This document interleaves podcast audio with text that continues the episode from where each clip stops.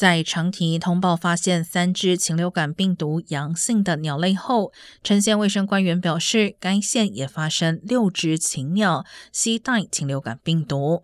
不过，当局没有公布发现这些鸟类的具体位置。陈县卫生官员称，目前禽流感鸟传人的风险很低，但仍建议民众要远离任何鸟类尸体，避免接触野生鸟类以及鸟类的唾液或粪便污染的表面。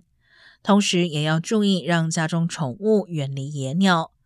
假使在无保护措施下接触鸟类后生病，应该立刻联系医生。